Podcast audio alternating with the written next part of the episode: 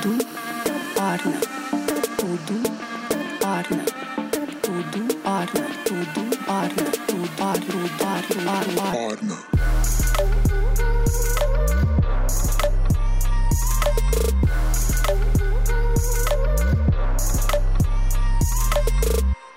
Oi, pessoal! Meu nome é Débora Alcântara e hoje eu vou falar sobre o verdadeiro significado do luxo.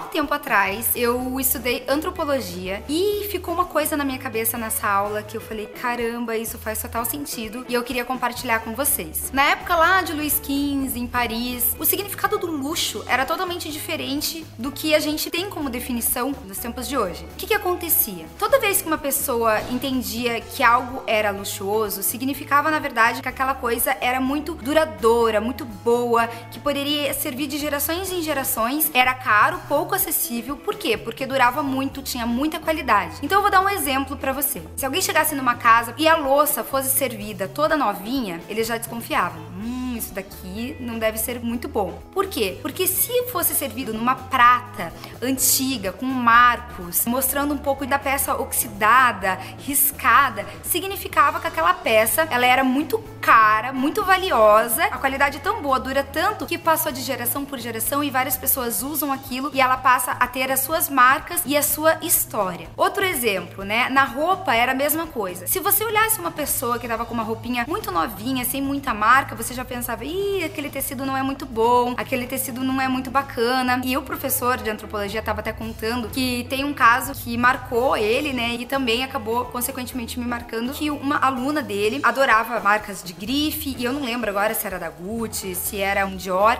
mas ela comprou um blazer super clássico e ela amou tanto aquele casaco que ele já começou o couro a rasgar de tanto que ela usava. E ela falou: Ah, eu vou comprar um novo do mesmo modelo porque eu quero, eu gostei demais desse casaco. E quando ela chegou na loja para comprar um novo casaco, os vendedores falaram: Não, a gente não pode te vender mais um casaco igual a esse, porque agora sim que a sua peça está ficando com uma cara linda, ela tá ficando com as suas marcas, com a sua história. Hoje, o luxo também tá muito relacionado com a experiência, né? A experiência que cada pessoa vive, ela tem um significado que vai além só do produto, mas também tudo que envolve. E uma roupa que foi usada, que carrega uma história, ela carrega também essas experiências. Tanto, inclusive, que existe um case que todo mundo sabe aí do Girl Boss, da Sofia Maruso, porque que ela estourou de vendas no eBay, foi justamente por isso, porque na época ela entendeu o quanto tinha valor uma peça que foi usada e que nem tá mais disponível e que aquela peça sim tinha um valor muito agregado, que ela iria, na verdade, durar por muito tempo, era só uma questão de você dar uma customizada ou dar uma restaurada, porque a peça era muito boa e muito valiosa. E quando ele começou a falar sobre tudo isso, isso fez muito sentido para mim. Não necessariamente só para conectar isso com o luxo, mas como muitas vezes o luxo tá associado a coisas boas, é interessante a gente pensar por essa ótica, né? Quantas vezes a gente olha uma bota nossa que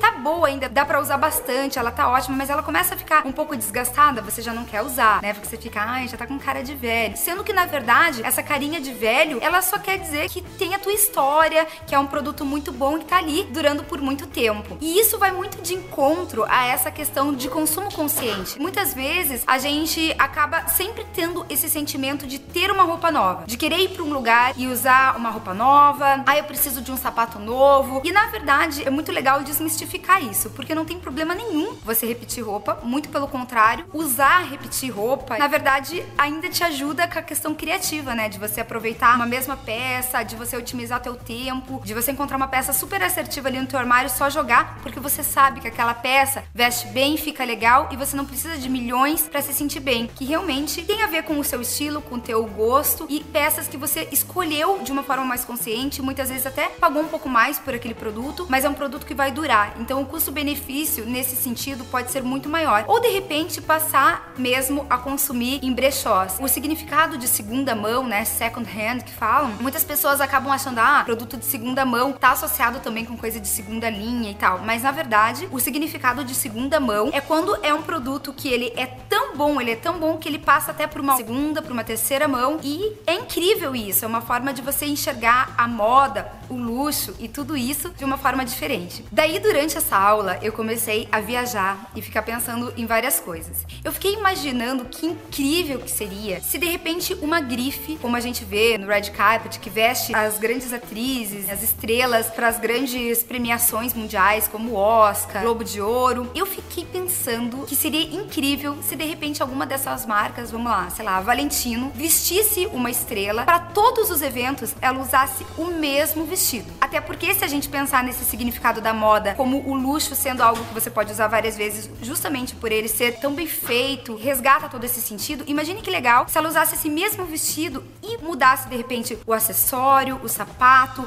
a joia, o cabelo, a maquiagem e mostrar a versatilidade de uma mesma peça. Eu acredito que esse vestido ele ia se tornar icônico, ele ia ser um marco. Isso ia gerar uma mídia espontânea para todos os veículos, para todas as marcas, todo mundo no mundo que fala sobre moda e veículos e revistas e tudo mais, iam acabar compartilhando essa notícia, porque é simplesmente sensacional. Porque, gente, é isso mesmo, as marcas e o nosso pensamento sobre moda tem que começar a amadurecer. Não tem problema se a gente passou a gostar de moda porque gosta de várias peças, de conhecer várias coisas e tudo mais. Mas se a gente ficar estagnado na moda como uma coisa superficial ou muito individual, ela também acaba não tendo um significado. Então, é importante que você enxergue a moda como uma ferramenta de empoderamento, de mostrar o quanto ela pode te tornar autêntico e trazer toda a tua personalidade e falar sobre você e também que você enxergue ela de uma maneira global e de que forma você pode começar a ver a moda de uma maneira diferente ou enxergar e encarar o consumo de uma forma diferente. E aqui, gente, mais uma última curiosidade que também tem a ver com essa aula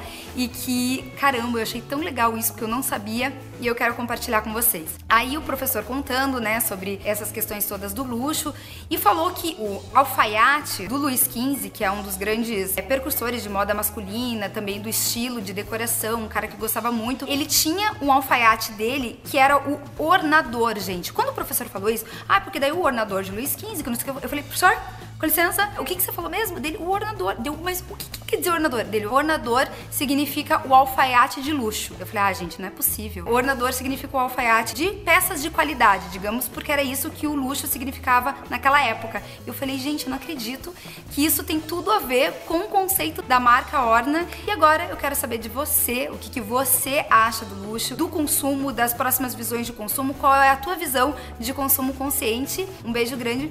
Yeah!